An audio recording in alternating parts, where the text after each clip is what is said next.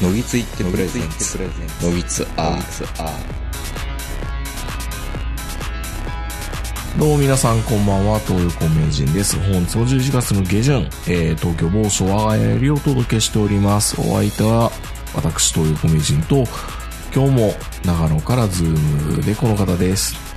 はい、こんばんは、坂本です。あのー、だいぶ前にポリスキーさんが出てもらった際に、キャッシュレスのね、話をまたしてたんですけど、チャージが気になるって話を僕はひたすら食ってかかってたんですよ、皆さんに。うんチャージどうしてんのって話をずっとしてたんですけど、坂本さんって電子マネーなるものって今ってなんか使われてるんでしたっけまあ、交通系の。交通系の、まあ、スイカなのかなんかわからないけども、あれをまあスイ社カ員ですよね食堂で、 社員食堂があの仕組みになってるから使わざるを得なくなり、そう、電車に乗らないけど交通系電子マネーを使っているとうんいう話なんですよね。そうです。で、僕は、そのオートチャージ機能がずっとあるカードを使ってたんだけど、モバイルパスもっていうもんにしたかったんだけども、そうすると、今のカードを解約しないといけないとかいろんなことあったり、そんな還元も良くないんで、わかった、もうクレジットカードごとペイペイにしたるわって言って、11月に急に全部ペイペイに変えましたからね、支払いを。カードもすべて切り替えの腰作業をしたところではあります。やっぱりだいぶ使いますね。10万ぐらい使ってるんですよね。引き落としいろんなもん含めてると、公共料金とか、まあ、公共料金もそうなんだ。ペイペイカードにしたっていうことですね。そうすると、ポイントがいくらか優遇レパ、0.5%ぐらい優遇してくれるんで、まあ、まあまあ、100万円使って1万5千円返ってくるって考えたら、なんか、そう考えると100万使って1万5千円しか返ってけえのかよっていう気はするけども、まあまあ、いいのかな。まあ、目標はこれであの、携帯を次買い替える時の下駄履かしてくれたらいいなーみたいな感じですかね。スマホめちゃめちゃ高くなってるんで、ということを考えております。えー、その件を受けてピンポンパンさんからメールいただきました。モバイル通信と Wi-Fi というテーマでいただいてます。いやー、参ったね。確かに人がどのようなネット決済しているかが気になるのですが、私は基本ドコモの D 払いを月3万円を上限とした携帯料金合算払いで、日々の買い物はこれでオーバーすることはないのですが、Wi-Fi のないところでスマホをネットにつなぐ、モバイル通信、皆さんこれどうしてんのか気になります。D 払いで携帯料金含めて3万円っていうことは、2万5千ぐらいしか使わないってことですよね、多分。まあお小遣いみたいなもんなんですかね。ちょっと感心しますね。すいいいですね、倹約できてて。えー、ギガ制限というのか、私の契約では1ギガを超えなければ月2000円でスマホが使えるみたいな感じなんですが、1ギガを超えることはありません。それでもなんやかんだで月末は900メガは超えてしまって、こういうものに縛られるのはちょっとストレスではありますが、不自由は感じていません。君たちはモバイル通信というものをどう付き合っていますか僕からは以上じゃあアディオス !PS、スマホで決済するようになってから、現金を銀行で下ろすということが基本なくなりました。小銭入れすら持ち歩かな、持ち歩いていません。現金が必要な場面は、行きつけのスーパー銭湯の岩盤浴回数券を買うときぐらいですという、すごいキャッシュレスが進んでいるピンポンパンさんなんですけど、ええー、でもキャッシュレスでそれで3万円上限としてって言ってることは、めっちゃめちゃ省エネじゃないですか、このピンポンパンさん。え、それかめちゃめちゃアマゾンでいろんなもん買ってるとかそういうカードですかね。えー、坂本さん実際、まあ怖くて聞けないですけど。うん。えーでも3万円で満足するまあそれか他にクレジットカードの決済してるのかなどうなんでしょうね。そうかもしれないですね。 3万円ででき、生活できたらもう、まあ食費とかまたそれは別なのかもしれないですけど、お小遣い3万って考えるとう、ん。まあ3万円で暮らしてる人は多分たくさんいるとあ、思いいますよい。ます、います、それは全然。ううん。ん。まあお弁当を作っていってたりしたら3万円ぐらいでも全然いけるかな。うん。うん。まあ僕は無理ですけど、僕も無理ですけど。 山梨一回行ったら1万円飛びますからね。贅沢な趣味やな。で、ラザウォークでなんか買ったりしたら、それで2、3000円。で、帰る、帰りに、韮崎のくら寿司で2000円ぐらい食べるじゃないですか。ダ メじゃないですかって言われじてゃもないですかって。足りねえよ、そんなんじゃ。金かかりますね、ネットラジオって。うん。ほんまやで。はい。ということで、ピンポンさんさんが言いたいのは、キャッシュレスの話ではなく、Wi-Fi というか、モバイル通信との付き合い方ってどうなのか、ということを聞きたいんです。ということなんですよ。サボさん、結局今って、回線2つ持ってるでしょはい。メインは何なんですかまあ今のところは UQ ですかね。あ、もうサボさんずっと昔から au でしたもんね。 au と UQ の日本持ちですね。 au、au なんだ。まあ言ってみればそうです。えっ、と、ポポと UQ モバイルってことうん、au と UQ モバイ ル。えーっと、au、au の中でもう真正面、もう保守本流の au と、保守、保守本流の au です。えっと、通信会社の養分になってる au ってこともうほんまに、あの、au はずっと au です。 ?au は au。うん。もう一つの方をソフトバンクにしたり、UQ にしたり、あ、切り替えてるんですね。うん。で、二つとも、プランは、うんどんなプランにしてるんですか、いや、一番下のプランですよ、au の方は。うん。じゃあ、それこそあの、3ギガぐらいとか。そうそうそうそう。そうで、なんだ。 UQ の方は確か5ギガとかだったかな。 5ギガで足りる。だかうら、ん。まず車の中でやらないじゃないですか。もう車運転してる限りはね、うん。で、会社はスマホが現金なんですよ。持ち込めないもんね。あの、昼休みだけね。うん。あの、食堂行ったら、その途中でスマホが持てるけど、うん。基本その時間だけで、うんで、車の中で持てなかったら、家帰ってくるじゃないですか。うん。家では Wi-Fi でしょ。そうね。うん。いや、5ギガもいらないですよ。 5ギガもいらないんだ。じゃあ一番安いプランでいきますね。そう。2ギガでもいいんじゃないかってちょっと思ってる。ただ、たまにあの、大阪行ったり東京行ったりするときに、あの、超えちゃったりするから、だって電車行ってる、電車、片道行ってたら1ギガ に1ギガちょいくらい多分行くと思いますよ。電車の中でいろんなもんやってたら。そう、それがないもんで、とにかく使ってるのが家の中だけなので、そう極か。端な話、栄養もいらんのちゃうっていう。うん。いらんよ。そう。これだけ、その会社で一切スマホ持たないし、うん家の中でしか見ないので、もう本当にあの、よくね、名人からも怒ら怒られますけど、うん。 LINE の返答が遅いと。遅すぎるんですよ。死んでんのかなと思いますからね。いや、だから下手すると、会社から帰ってくるときにカバンに入れたまま、そのまま寝てもうて、うん。 3日ぐらいスマホをカバンから出さないとき、普通にありますもん。覚えましたよ。ツイッターの DM が一番反応がいいっていうことを最近覚えましたよ。 なんでかっていうと、家では iPad 使ってるから。なるほどね。うん。そそりゃそうでしょう。家の中では iPad の方が見やすいじゃないですか。僕家の中でもスマホ使ってますけどね、iPad あるけど。重いから iPad。だから、結局のところ、うん。何のための二台持ちやねんっていうね。悪いことするためでしょ。いや悪いことっていうか、あの、スマホを買い替えるとき うに、ん。うん。あったら便利かなっていう。なるほどな今まではね。うんでも、最近スマホもそんなに買い替えないから、そうなんですよ。もう本当に一台でいいかなっていう。うん。いや、やっぱす、やっぱりそれはあれですね。住むエリアとか職業によりますね。そうですね。多分大阪やったら、うん。不正義にしてると思います。まあね、いっぱい外で時間を過ごさないといけないシーンが多いですから。うん。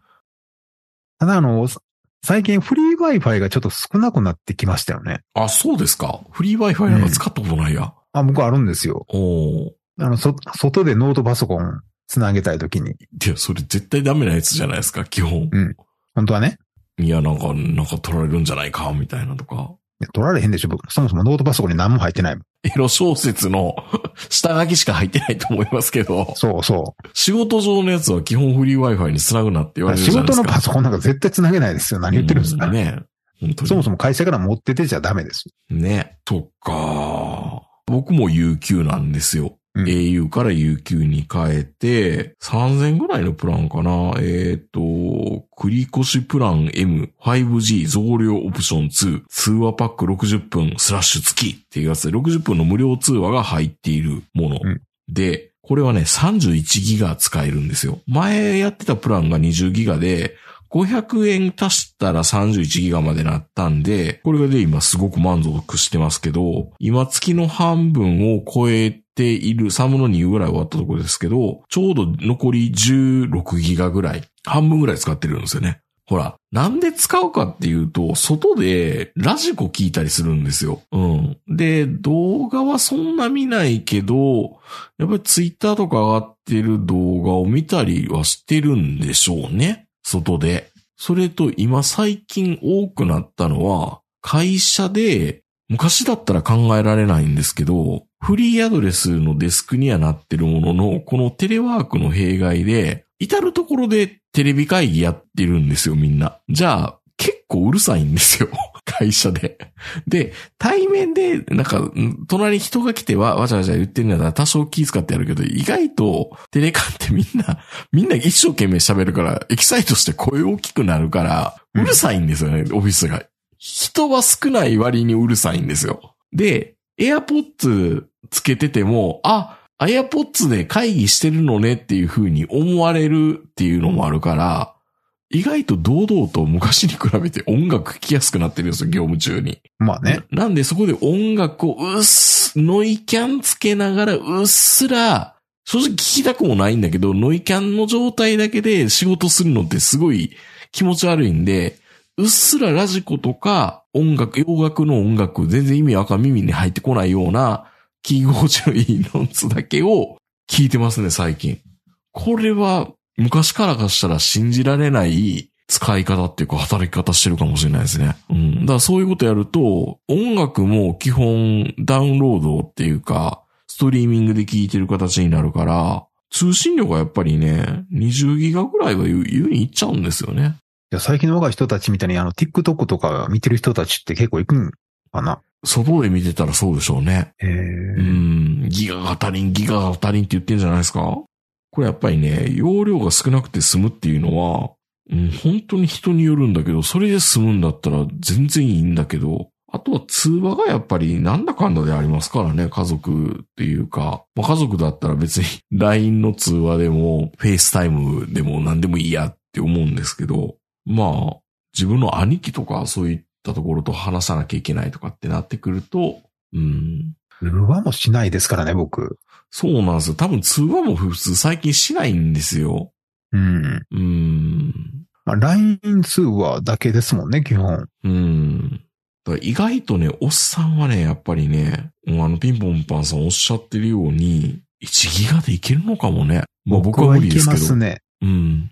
本当にあの、東京とか大阪の、そういう遠征がなければ、基本的に長野県内におる間は1ギガでいけそうですね。いけますね。でもたまに昼休みに、こう、ヤフーとかこうニュース見てるときに、勝手に動画が再生されるときあるじゃないですか。あるあるある。こうん。コマーシャル的なう。ん。あれでも食うんでしょ結食っ構。てますよ、もちろん。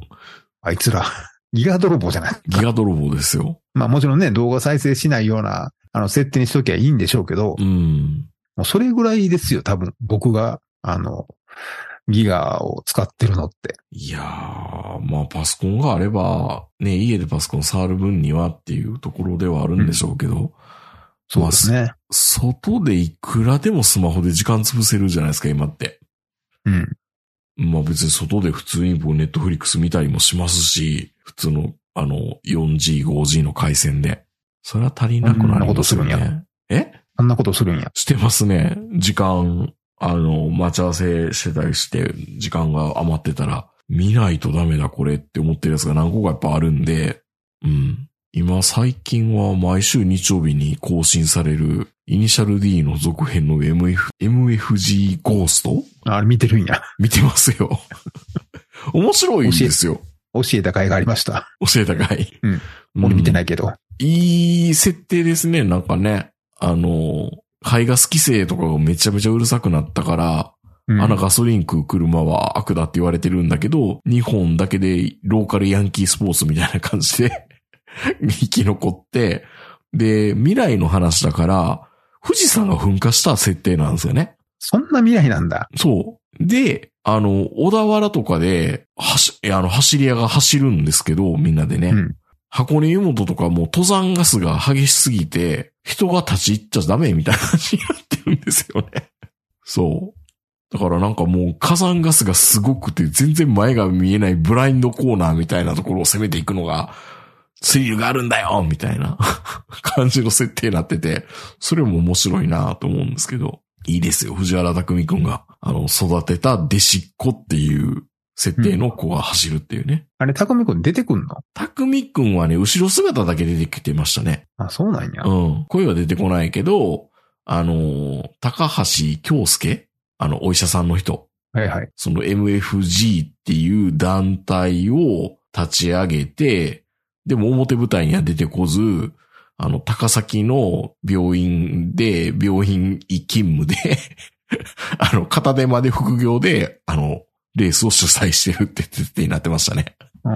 うんで、あの、遠行やってたあの、同級生は。同級生、遠行やってた同級生は出てこない。で、やっぱ出てこないんや。で、結婚はどうも匠くんはしたみたいなんですけど、あの、ゴルファーと。ゴルファーと結婚したみたいですね。うー。うんん。その話もこれから出てくるみたいなんで。で、それがなぜか全世界に配信されていて、めっちゃ熱狂的なファンがいるみたいな。 ほんまかみたいな 感じにはなってますよ。なるほど。設計面白いですよ。そんなもん見たりもしてますよ、外で。これはギガ食うよね。リア食うよね。 そうなんですよ。だからまあ、やっぱり住んでるところによるのかな、これは。でも坂本さんはやっぱりあのさっきのお金の話をしてると、チャージしなきゃいけないっていうような感じであれば、そんなにほど電子マネー使ってるって感じではないさそうですよね。基本だからその、ね、社内の食堂でしか使わないので、まあ、半年に1回ぐらいですかね、チャージするの。まとめてドンって感じ。そうそうそ3万円。う。最近ようやこくれあの、自動販売機で使えることに気づいて、使えるよ、前から。いや、あの、会社の自動販売機が対応してるんやっていうことに気づ いて、うん。ジュースを買うようになったかなっていあう。れ自販機で使い出すとね、結構早い、早くなってきますよ。そう。ただ、会社の自販機以外では使ったことがないんです。おー使えますから、ぜひ。あの、ほら、会社で使ってるのでう、ん。社員証と一緒に付けてあるんですよ。あ、じゃあ持ち歩かない。そう。社員証持ち歩かないでしょ、普段は。うん。だから結局、会社の中でしか使わないので、うん。頑張っても1日400円とか。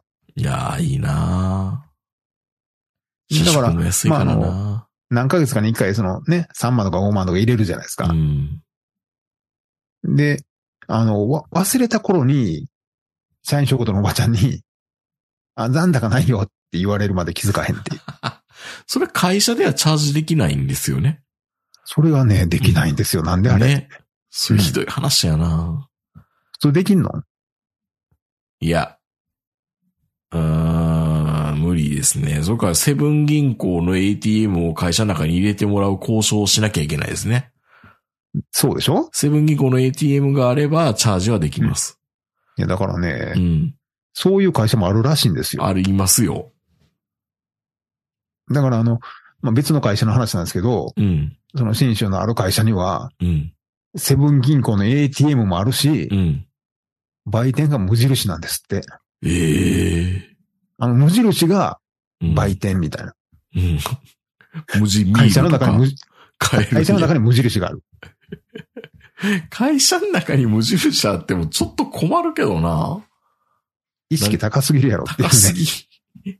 ペ 文房具とかあの、 裸で売ってくれてるんですかほんなら。いや、よう分からへんねんけどね。いや、そんな昼からみんなグリーンカレー食うんかなと思うんだけど。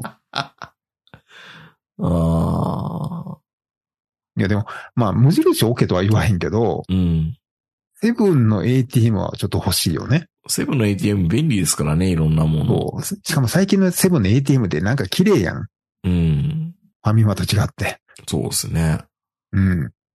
触りたくなるやん、セブンの ATM って。いや、あのね、セブンの、セブン銀行の ATM ってすごいんですよ。ペイペイのチャージできたりとか、僕はあの、au の自分銀行っていうローンで入ってるから、自分銀行は、キャッシュカードがなくても、QR をかざして出金できるんですよ。うん。うん。だから本当に、いざとなったら、携帯だけでどこでも行けますね。現金持ちってなくても。だから、セブン銀行かローソン銀行の ATM でお金が出金できるんですよね。現金ができるっていうのは、すごいなぁと思って。あの、基本的にはその自分銀行の口座の金を下ろさんっていうのは鉄の規定で決めてはいるんだけど、一応何かあった時に落とせるような設定にはしてますよ。うん。いや、すごいですよ、セブン銀行の ATM って。本当に。よう考えられてますよね、あれ。ようできてる。で、全国どこでもあるじゃないですか、セブン銀行の ATM って。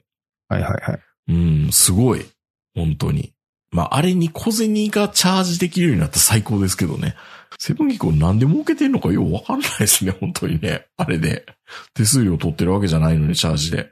うん、でまあ、でも、まあいうんあれを置くことによってなんかいいことあるんでしょうね。あるんでしょうね。なんか全然うん偉い人が考えることなんでよくわかんないですけど、情報がいっぱい抜かれてんのかなうん。うん。こいつ、いつもこれ買いよな、 みたいなとかね。はい。ということで、モバイル通信との向き合い方というお話でしたけど、うーん。でも、坂本さん、でも、新州に行くまでに、行くまでうん、こんな風になると思ってなかったでしょ、実際。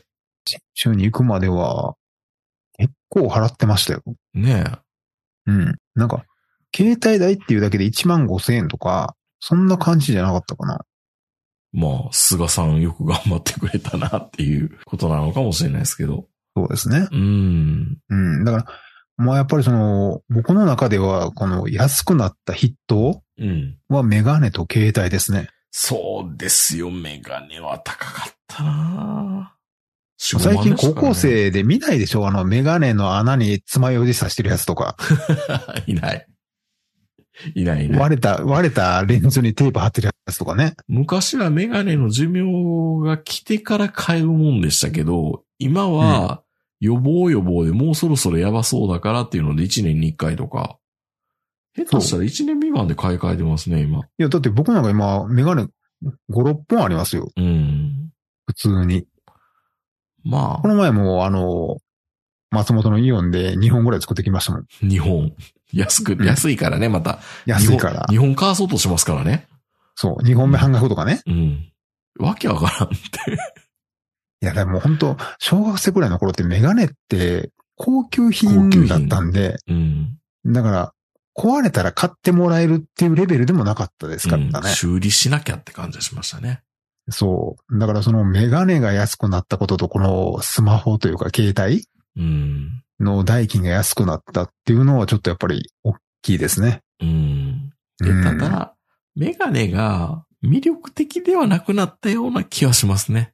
魅力昔に的比。べて。うん。まあ僕がメガネ人生が長いから、うんうんそう思っちゃうのかもしれないですけど、全部一緒というか、まあね。まあ今もうネクタイつけないからあれだけど、サラリーマンしてて、ススーツでネクタイしてても、あ、またこの柄か、みたいなのってあるじゃないですか。はいはい。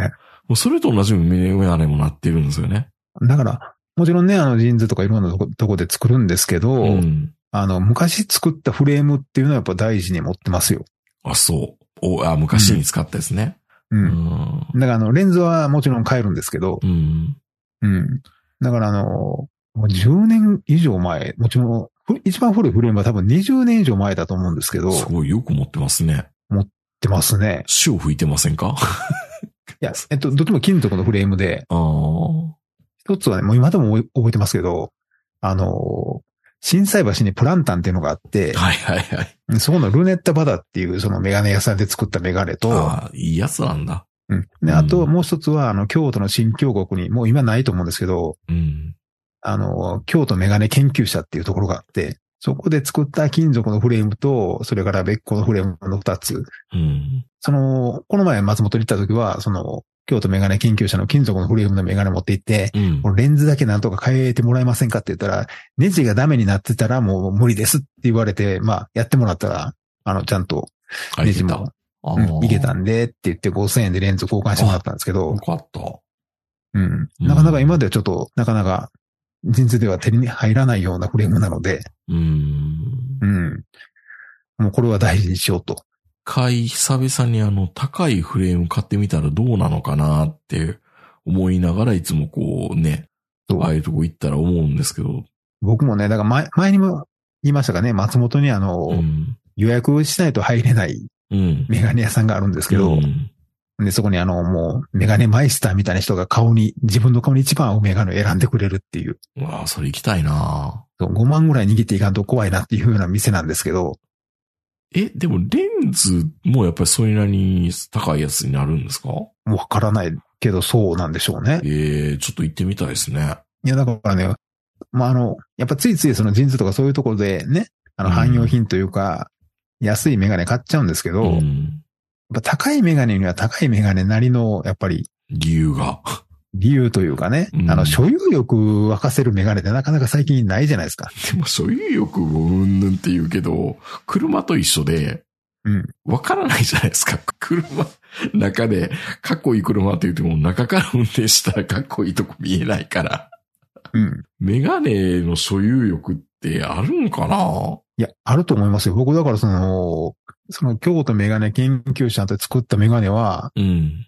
今ね、ケースも含めて、ちょっと持ってたら嬉しいですもん。あうん。ちなみにあの、松本のその、予約しないと入れないメガネ屋さんっていうのはあの、松本の駅からすぐ近くにある、天下堂っていうメガネ屋さんあ。なんですけど、うんうん天下の、天下の堂ですよ。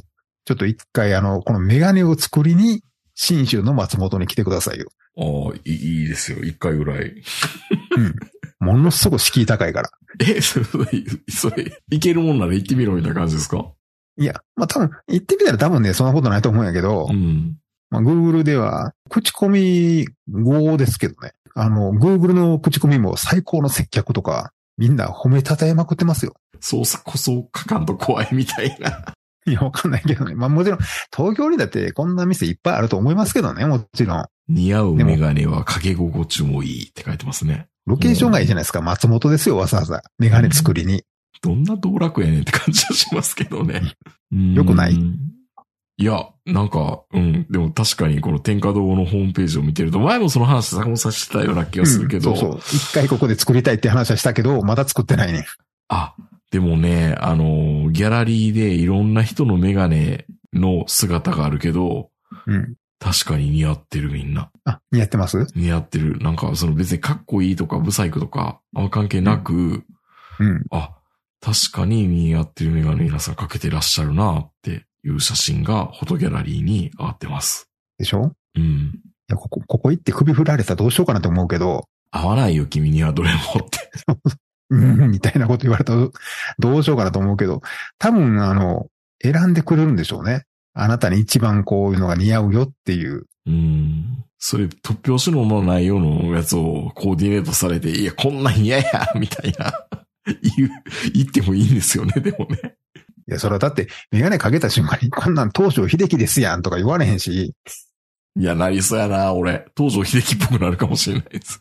永久先輩やんみたいそな。ういそうそや、でも案外あの、フォトギャラリーに、う。うん。名人のメガネ姿が。出てくるかもね。乗せていいですかって言われたら、そこはもうね、うんイエスって言わないと。そうか。じゃあ僕も5万円ぐらい握りしめていきゃいいんですね。いくらかね、いくらぐらいなのかが分かれへんのよ。えそれめっちゃ怖いじゃないですか。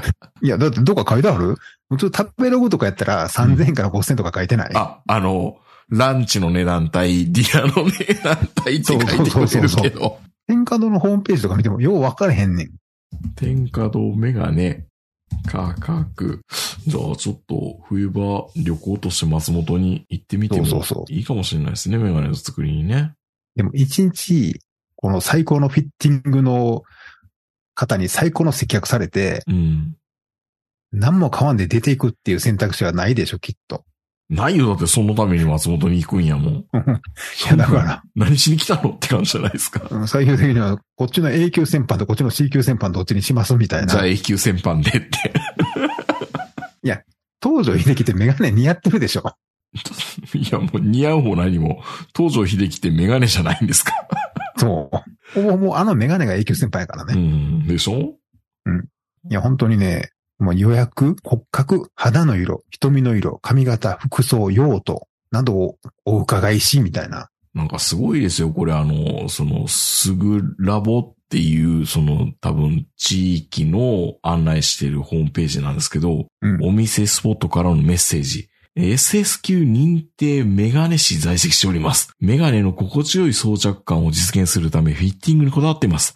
さらに顔の骨格、髪型、服装を考慮してあなたに似合うアイウェアをお探ししますので、お気軽に遊びに来てください。お話だけでも大歓迎です。じっくり時間をかけて対応させていただきますので、見学だけの方もご予約のお電話をいただければお待たせしません。っていうところですね。SS 級認定メガネ師って何 ?SS 級って、S 級って AV でしか聞いたことないんですけど。 SSQ ってもうナロー小説の世界やで。そうですよね。 冒険者ランキングで SSQ みたいな SS ランキングでしょうんそうなんだ。そう、今日のブログを見ると、うん明日は終日ご予約で埋まっております。ダメじゃいけないじゃん。明日はね。うん。うん。じゃあ平日とかに行けばいいのかな平日はいけそうですね。じゃあもうわざと、すいません、気ぃつけて大阪から来たんですって誇張していけ ば。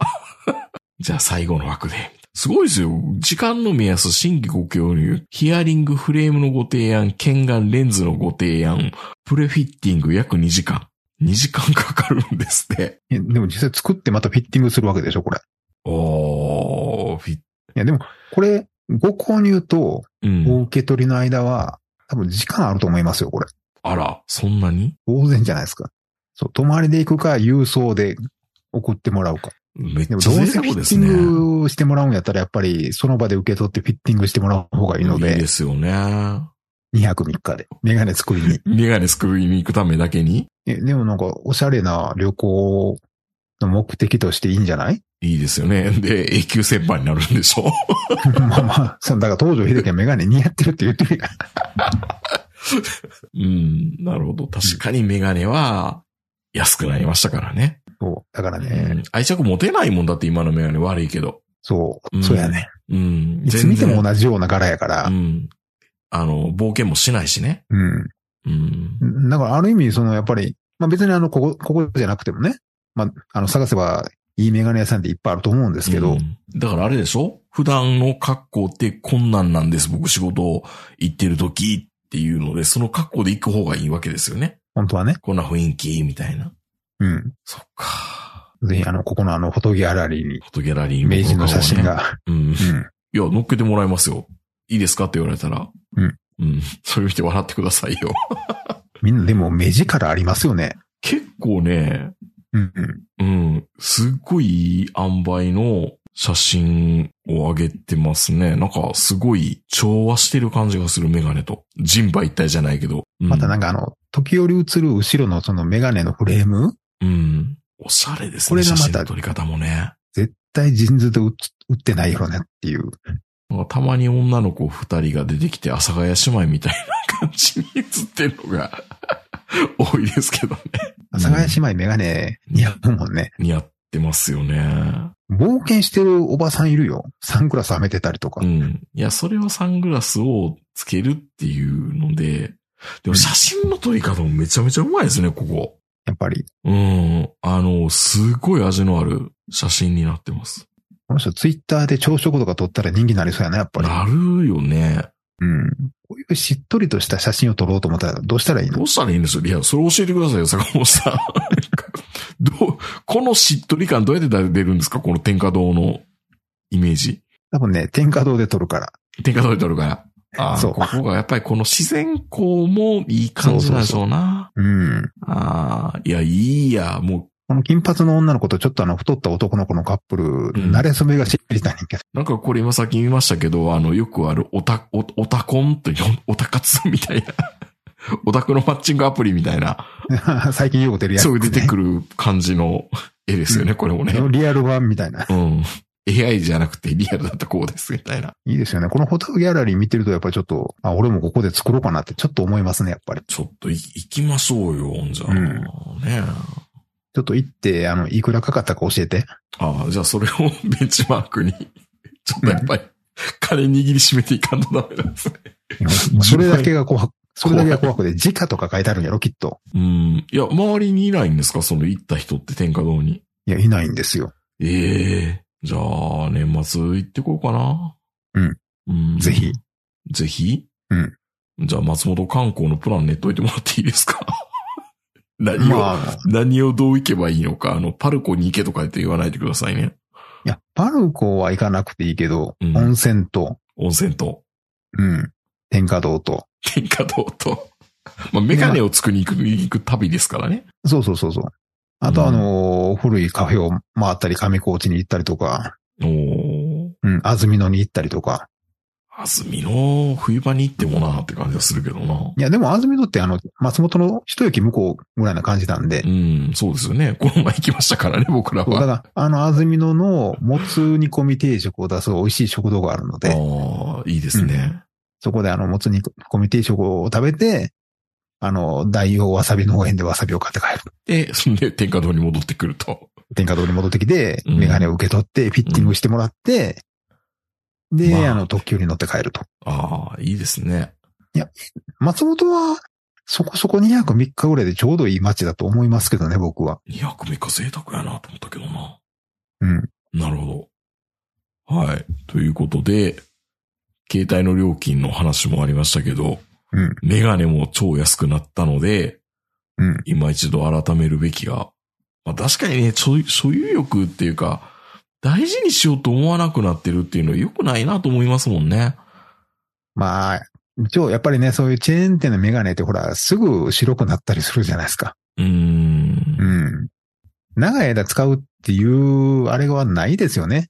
そうですね。まあ、安いっていうのもあるけど、まあ、僕平気にこれで風呂入ったりしますからね、す銭湯とか。昔やったら考えられん。もう考えられないですよね。うん温。泉入ったりもするし。だからどうせまた買えばいいや、みたいなね。そうそうそうそう、予備あるし、みたいな。うん。まあ僕出張とか、あの、泊まりに行くときは絶対メガネ一個買っ持っていきますけどね、予備。ああ、それはそうですね。うん、怖いし。うん。そっか。ってことで、天下堂の話になっちゃいましたけど。 はいはい。ままああ、ずっと橋本ではないんですけどね。うん。いくらかなちょっとまあ、もし行くことになればレポートします。昔で言えば3万円って普通でしたけどいねや、。5万、5万。ですようね。ん。初めて買ったメガメメガネは5万円で、親に悪いことしてるなって思いましたからね。そう。だから第一に大事に使いましたかうら。ん。本当にそうですよ。それでは皆さんおやすみなさい。さよなら。あ